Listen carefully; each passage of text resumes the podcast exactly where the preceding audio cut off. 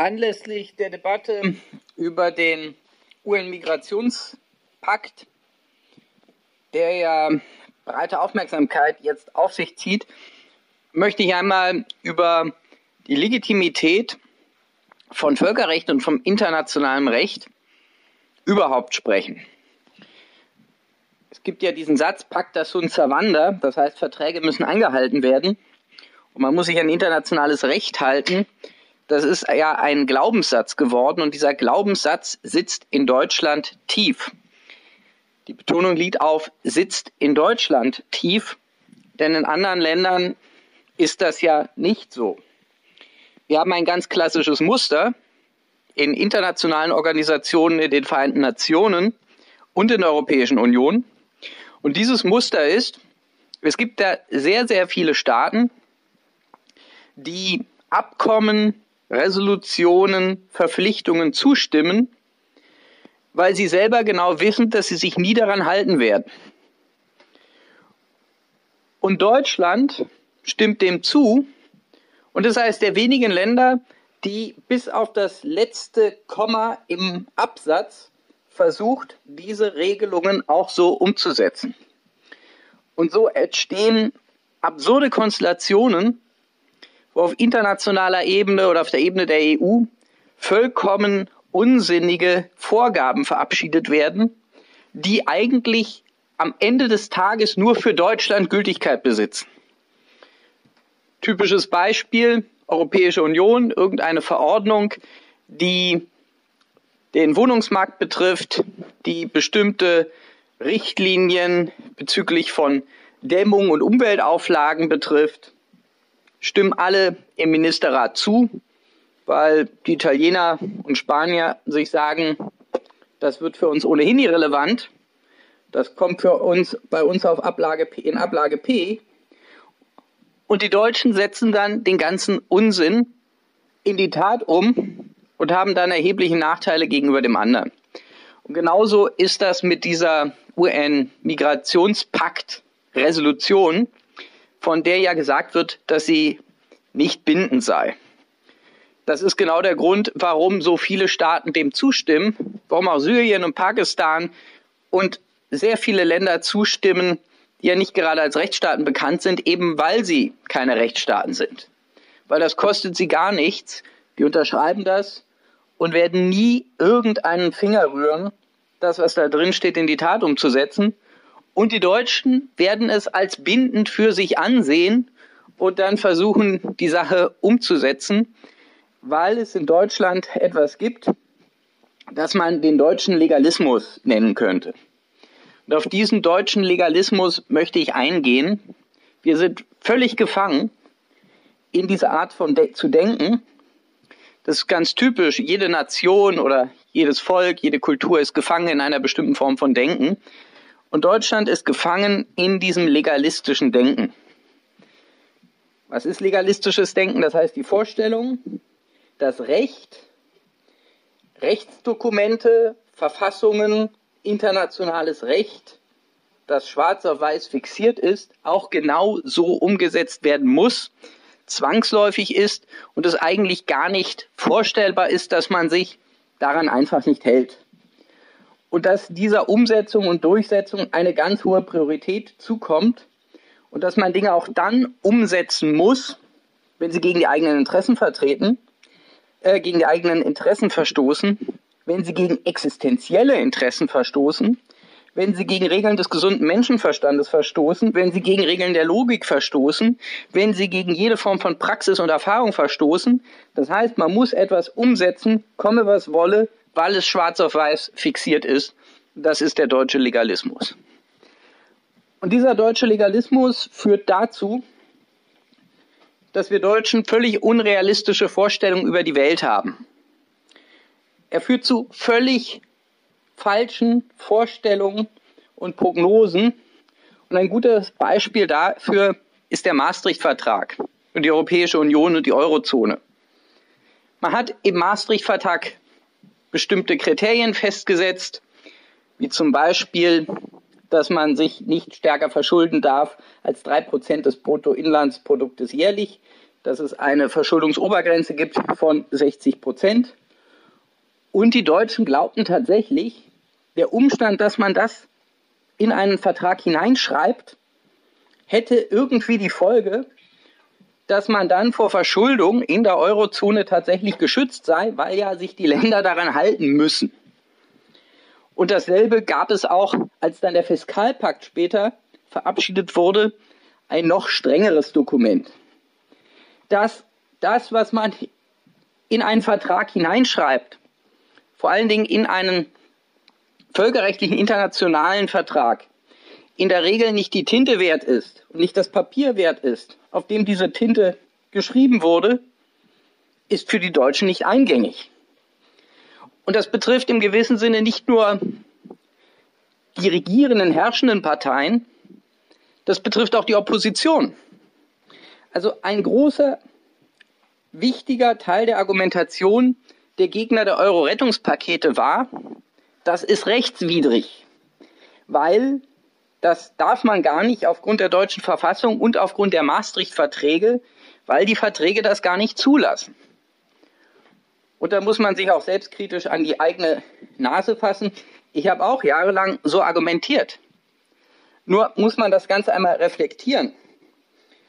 Die Vorstellung, dass man über Jahrz Jahre und Jahrzehnte hinweg sich gebunden fühlt, sich ganze Nationen, Völker gebunden fühlen, aufgrund irgendwelcher Abkommen, die irgendwelche Regierungen zu einem bestimmten Zeitpunkt zufällig miteinander vereinbart haben, ist, wenn man genau darüber nachdenkt, eigentlich ziemlich unsinnig.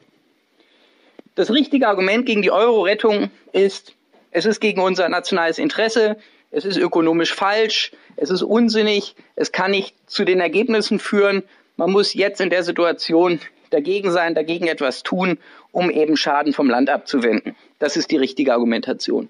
Zu argumentieren, das geht nicht, weil es in der Verfassung steht und weil es damals im Maastricht-Vertrag festgelegt wurde in einem heiligen Akt und es vollkommen unvorstellbar ist, dass man sich an diese Verträge nicht hält, ist, wenn man mal genau drüber nachdenkt, eigentlich völlig lächerlich. Ein Beispiel dazu. In der brasilianischen Verfassung steht, es gibt ein Recht auf Arbeit und Bildung. Da muss man nur mal nach Brasilien gehen und zu gucken, was da mit dem Recht auf Arbeit und Bildung, was in der Heiligen Verfassung steht, so in der Realität tatsächlich passiert. Diese Dinge sind tatsächlich nicht so relevant.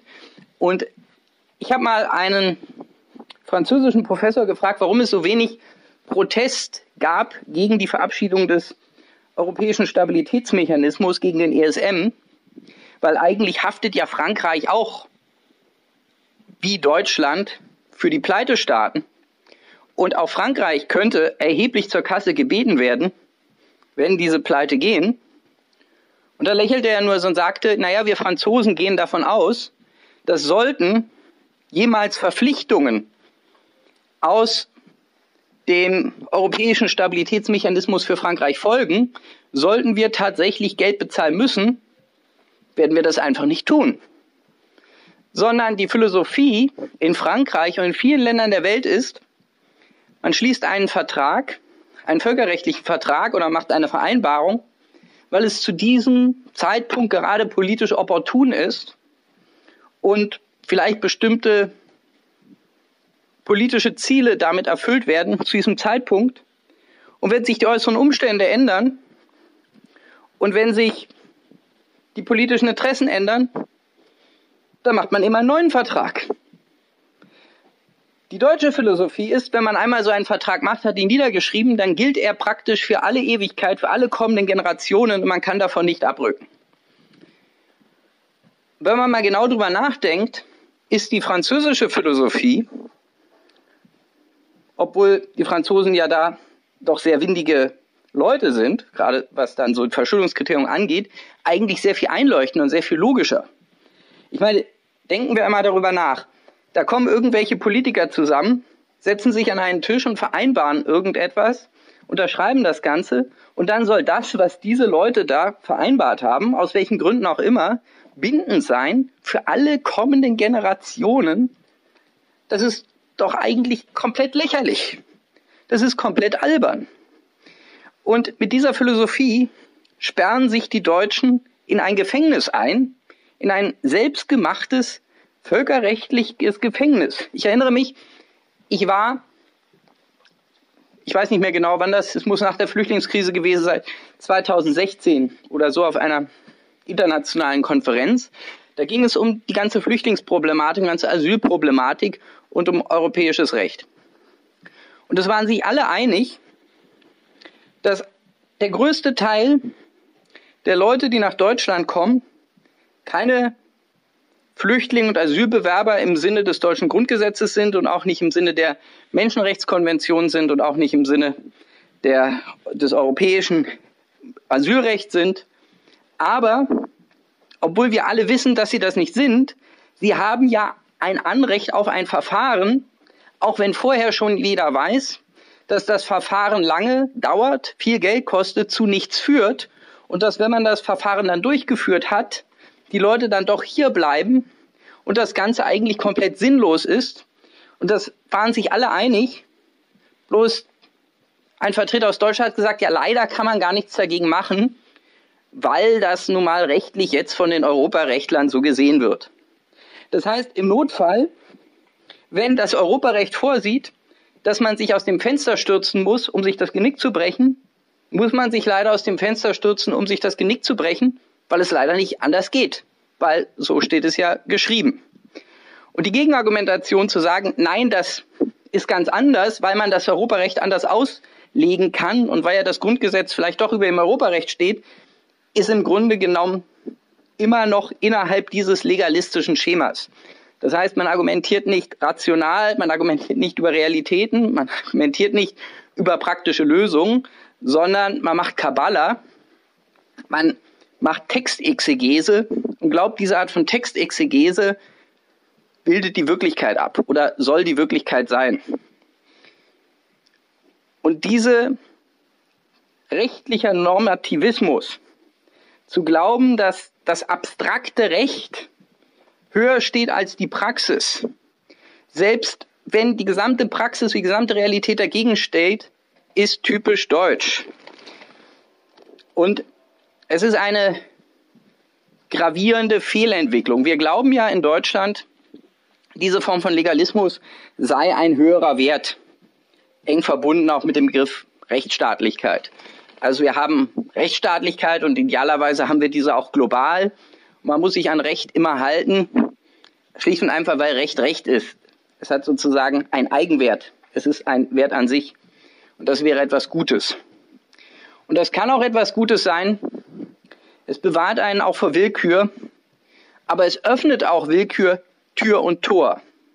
Ein wesentliches negative Folge dieses deutschen Legalismus ist, dass man praktisch seinen Verstand und sein Gewissen an der Eingangstür abgibt, weil man sich grundsätzlich für nicht verantwortlich erklären kann und sich einfach nur auf formale Prozesse und formales Recht berufen kann. Man muss eben nicht mehr argumentieren, warum ist die Euro-Rettung schlecht, sondern man argumentiert nur noch, ah, das geht ja nicht, weil es steht im Maastricht-Vertrag. Oder es geht doch, weil der Maastricht-Vertrag lässt es doch zu. Das heißt, man argumentiert rein formal, man argumentiert nicht mehr inhaltlich. Und das hat gravierende Folgen, wenn zum Beispiel das Recht, das geschriebene Recht, die Regeln, die es gibt, eben totalitär, unmoralisch, falsch oder schlicht idiotisch sind. Das heißt, zu Zeiten der deutschen Geschichte, auch Zeit des Nationalsozialismus, haben Leute sich nicht mehr auf ihr Gewissen berufen, sondern formal juristisch darauf, dass Dinge eben legitim sind. Also es gab ja das Ermächtigungsgesetz, das wurde verabschiedet mit zwei Drittel des damaligen Reichstages. Also war ja eben legitim, was die Nazis gemacht haben. Vielen war vollkommen egal, was sie gemacht haben. Hauptsache, man konnte es irgendwie rechtlich rechtfertigen. Man kann die schlimmsten Verbrechen begehen, die größten Dummheiten. Hauptsache, es ist rechtlich in Ordnung. Und dieser deutsche Legalismus hat daher erhebliche Schattenseiten und hat zur Folge, dass wir Deutschen in weiten Teilen in einer vollkommen unrealistischen Paragraphenwelt leben, ohne Blick auf die Realitäten. Das kann man im Übrigen auch sehen, in extremen Ausprägungen. Wir kennen ja die sogenannten Reichsbürger, äh, von denen ja viele glauben, gerade Linke glauben, sie seien eine große Gefahr für die Demokratie. Ich glaube persönlich, das sind relativ harmlose Spinner, aber Leute sind, die den deutschen Legalismus auf die Spitze treiben. Das sind sozusagen Extremisten des deutschen Legalismus. Die sagen, ja, die ganze Bundesrepublik gibt es gar nicht, weil die Jure ist eigentlich noch das Deutsche Reich existent. Und dieses die Jure ist etwas existent, obwohl es offensichtlich nicht da ist. Das ist ein Denken, das man so tatsächlich nur in Deutschland finden kann. In anderen Ländern der Welt kann man das überhaupt gar nicht nachvollziehen, warum etwas die Jure existieren kann, was praktisch nicht existiert. Dahinter steht die Vorstellung, Recht ist so etwas Metaphysisches, was irgendwie einen höheren Stellenwert hat, was sogar dann wirkt, wenn dieses Recht gar keiner mehr zur Kenntnis nimmt. Man kann sich das so vorstellen, wir haben heute eine Straßenverkehrsordnung und ab morgen, aus welchem Grund auch immer, hält sich keiner mehr an die Straßenverkehrsordnung. Fußgänger, Autofahrer, Fahrradfahrer, alle fangen an, morgen sich an anderen Regeln zu orientieren. Sie benutzen die Straßenverkehrsordnung von heute nicht mehr. Und auch die Polizei setzt diese Straßenverkehrsordnung nicht mehr durch. Und auch die Gerichte urteilen nicht mehr nach dieser Straßenverkehrsordnung. Und nach einer Weile gerät die Straßenverkehrsordnung völlig aus dem Gedächtnis. Und es gelten nun andere Regeln, jahrzehntelang.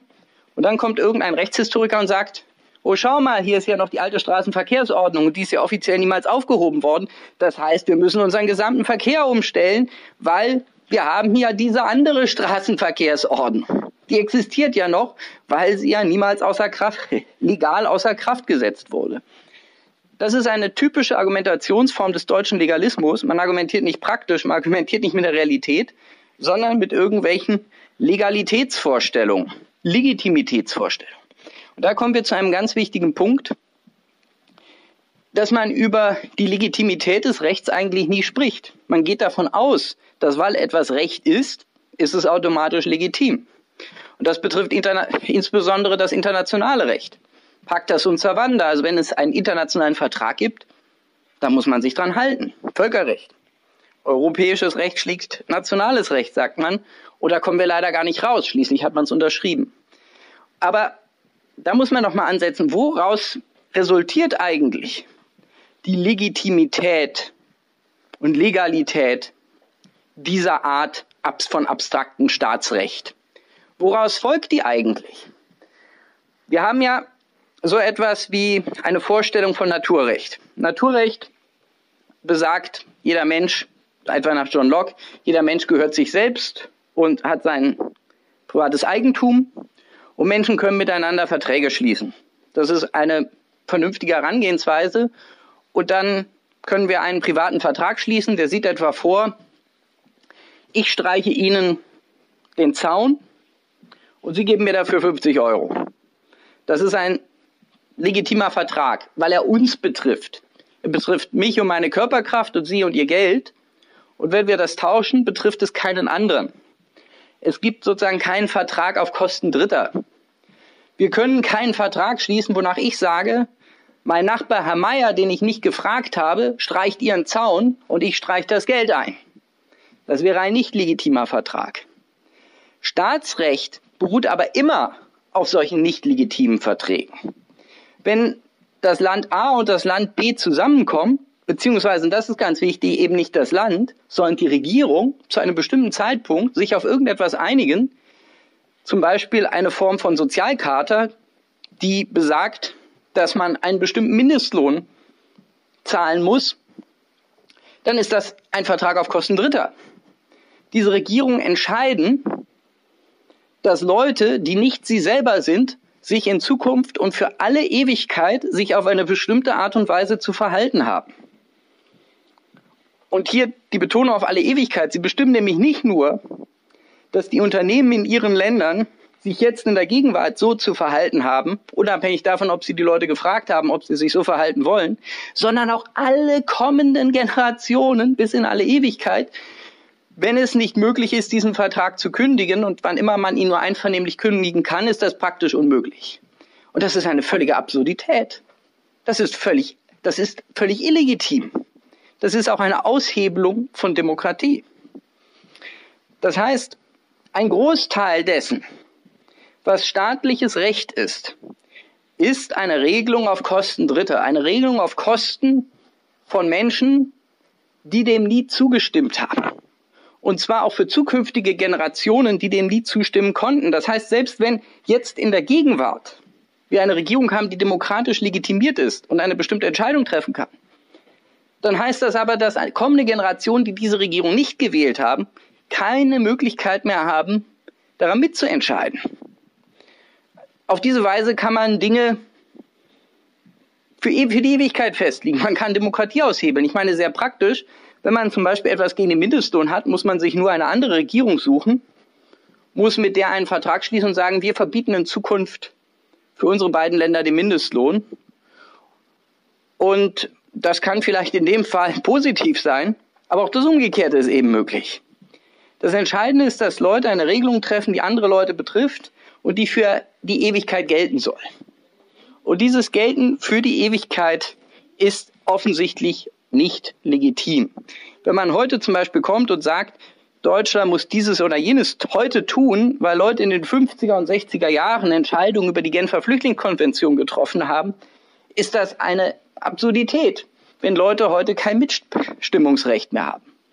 Und wie gesagt, das trifft, über, das trifft zu auf einen Großteil der Verfassungen und Verträge und staatlichen Rechts, was existiert. Ich plädiere nicht dafür, dass man sich deshalb an all dieses Recht nicht hält. Es gibt auch durchaus Argumentationen dafür und gute Gründe dafür, warum man sich daran halten sollte. Der erste ist natürlich, um selber keinen Ärger zu bekommen. Das ist ein wichtiger Grund. Aber es gibt natürlich rein praktische Gründe. Ein Großteil der internationalen Verträge sind einfach praktisch, weil man weiß, woran man rechtlich ist. Weil man weiß, was man tun kann, was man tun darf, was man nicht tun darf. Und diese praktischen Gründe sind durchaus da. Man kann, wenn zwei Länder, die zum Beispiel miteinander im Krieg sind, einen Friedensvertrag schließen und dort gewisse Regelungen vereinbaren, einen Kompromiss finden und damit einen langen Konflikt beenden, ist das eine gute Sache. Wenn man eine Verfassung hat, ein Grundgesetz, in dem steht, die Leute wählen den Bundestag und der Bundestag wählt die Bundesregierung und dann gibt es den Bundesrat und der Bundesrat darf in bestimmten Dingen mitentscheiden und in anderen nicht. Und dann gibt es gewisse Grundrechte, die dem Bürger eine gewisse Sicherheit geben, gegenüber staatlichen Zugriffen, dann ist das alles gut und richtig. Bloß ist es nicht deshalb gut und richtig, weil das Recht irgendwie Gott gegeben wäre oder eine höhere Weihe hat, sondern schlicht und einfach, weil es praktisch ist. Und das ist eine andere Herangehensweise, zu sagen, ja, wir wollen dieses Recht, wir wollen Rechtssicherheit, wir sagen auch, internationale Verträge können etwas Positives sein, weil es praktisch ist. Und in Deutschland gibt es aber die Vorstellung, dass Recht nicht dafür da ist, weil es praktisch ist, staatliches Recht, sondern weil es irgendeine höhere Weihe der Legitimität besäße. Und das tut sie offensichtlich nicht. Das heißt, wofür ich plädieren würde, wäre es, dass wir uns in Deutschland eine sehr viel pragmatischere Herangehensweise angewöhnen, wenn es um staatliches Recht geht. Zum Beispiel ist die Frage, um wieder auf dieses Problem der Reichsbürger zurückzukommen, ob jetzt das Grundgesetz durch die Alliierten eingeführt wurde oder durch irgendeine Gruppe von Parteien, die halt zufällig gerade da waren, oder von einer Gruppe von Staatsrechtlern, die vielleicht ganz gute Ideen hatten, völlig irrelevant. Ein Großteil von Verfassungen in der Welt sind unter extrem merkwürdigen, schwierigen Bedingungen entstanden. Bismarck hat mal gesagt, mit Gesetzen ist es wie mit Würsten, man sollte nicht dabei sein, wenn sie gemacht werden. Die entscheidende Frage ist nie, wo kommt nun Recht wirklich her? Das Entscheidende ist immer, ist das, was jetzt Recht ist, gut und praktisch für die Gegenwart? Ist diese Regelung vernünftig oder ist sie nicht vernünftig? Und nicht die Frage ist, hat Moses diese Regelung auf einer Tafel vom Berg gebracht und hat er wirklich Gott getroffen, der ihm das gesagt hat oder nicht? Oder gab es zu einer bestimmten Zeit einen Volksentscheid über diese Verfassung, die zufällig, weil die Stimmung gerade so war und sich dann eben durchgesetzt hat. Nehmen wir Frankreich, dort ist die Verfassung per Volksentscheid verabschiedet worden unter de Gaulle, war völlig auf de Gaulle zugeschnitten, und seine persönlichen Interessen damals und ist unter den Umständen verabschiedet worden, dass die Leute sagten, de Gaulle ist die einzige Garant gegen das Chaos und gegen den Bürgerkrieg. Aber es ist eben dann per Volksentscheid verabschiedet worden. Also sehen wir uns Frankreich an. Nur weil es diese Legitimität der französischen Verfassung per Referendum gab, sieht Frankreich heute nicht besser aus als die Bundesrepublik, also eher übler. Weil dieser Zentralismus, den es dort gibt, eben auch nicht nur positive Seiten hat, oder wie ich meine, ganz wesentlich auch negative Seiten hat. Das heißt, die, auch da ist die Frage, wie ist irgendwie das Recht oder die Verfassung zustande gekommen? Aus meiner Sicht zweitrangig. Die entscheidende Frage ist, führt die Regelung, die man hat, zu guten Ergebnissen?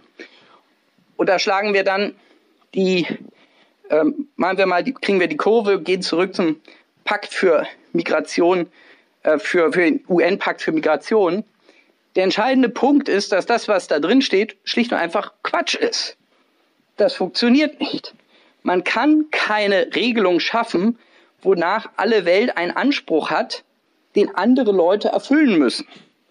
Die ganze Flüchtlingsverträge, Migrationsverträge, all das, was da existiert an Flüchtlings- und Asylrecht, dem liegt ein entscheidender Fehler zugrunde. Und das ist der Fehler, dass man begrenzte Ressourcen nicht unbegrenzt verteilen kann und dass, wenn man Leuten Rechte und Ansprüche verbrieft, dies nur funktioniert, wenn andere Leute für diese Rechte und Ansprüche auch bezahlen. Und man kann nicht eine begrenzte Gruppe von Leuten für unbegrenzte Ansprüche bezahlen lassen. Das ist völlig unlogisch, das ist völlig unsinnig. Und man besteht heute darauf, dass man sich internationale Verträge hält und durchsetzt und umsetzt, die im Kern völlig unsinnig sind. Stellen wir uns einmal vor, es würde morgen jemand kommen und man würde einen internationalen Vertrag verabschieden oder man würde in die Verfassung schreiben, der, der Kreis muss quadriert werden. Jeder ist dazu gezwungen, jeder Staat in der Welt verpflichtet sich, sämtliche Kreise zu quadrieren. Dann versuchen Sie es mal. Es gibt einfach Formen von Recht oder Rechtsetzung, die nicht umsetzbar sind. Sie sind nicht umsetzbar, weil sie der Logik widersprechen. Und es gibt internationale Vereinbarungen, die widersprechen jeder Logik.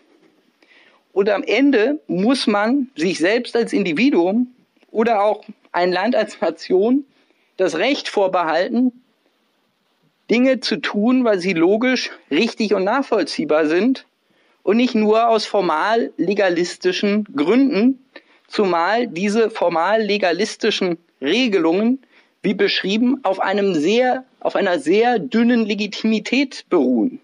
Nämlich nicht auf irgendeiner höheren moralischen Legitimität, auf einem ethischen Fundament wie Verträge zwischen einzelnen Individuen, sondern eben auf rein praktischen Regelungen. Wie gesagt, aus meiner Sicht, internationales Recht ist gut, Verfassungen sind gut, rechtliche Regelungen sind gut, weil sie praktisch sind und solange sie praktisch sind. Und weil sie dazu beitragen, Wohlstand, Freiheit von Menschen zu mehren und zu schützen, aber nicht als Wert und Ziel als sich. Das Ganze ist kein La pour La, also Kunst für die Kunst, wie man so schön sagt, auch wenn viele Staatsrechtler diesem Irrtum aufsitzen. Es verabschiedet sich heute am Mikrofon von Ihnen Gerard Bökenkamp.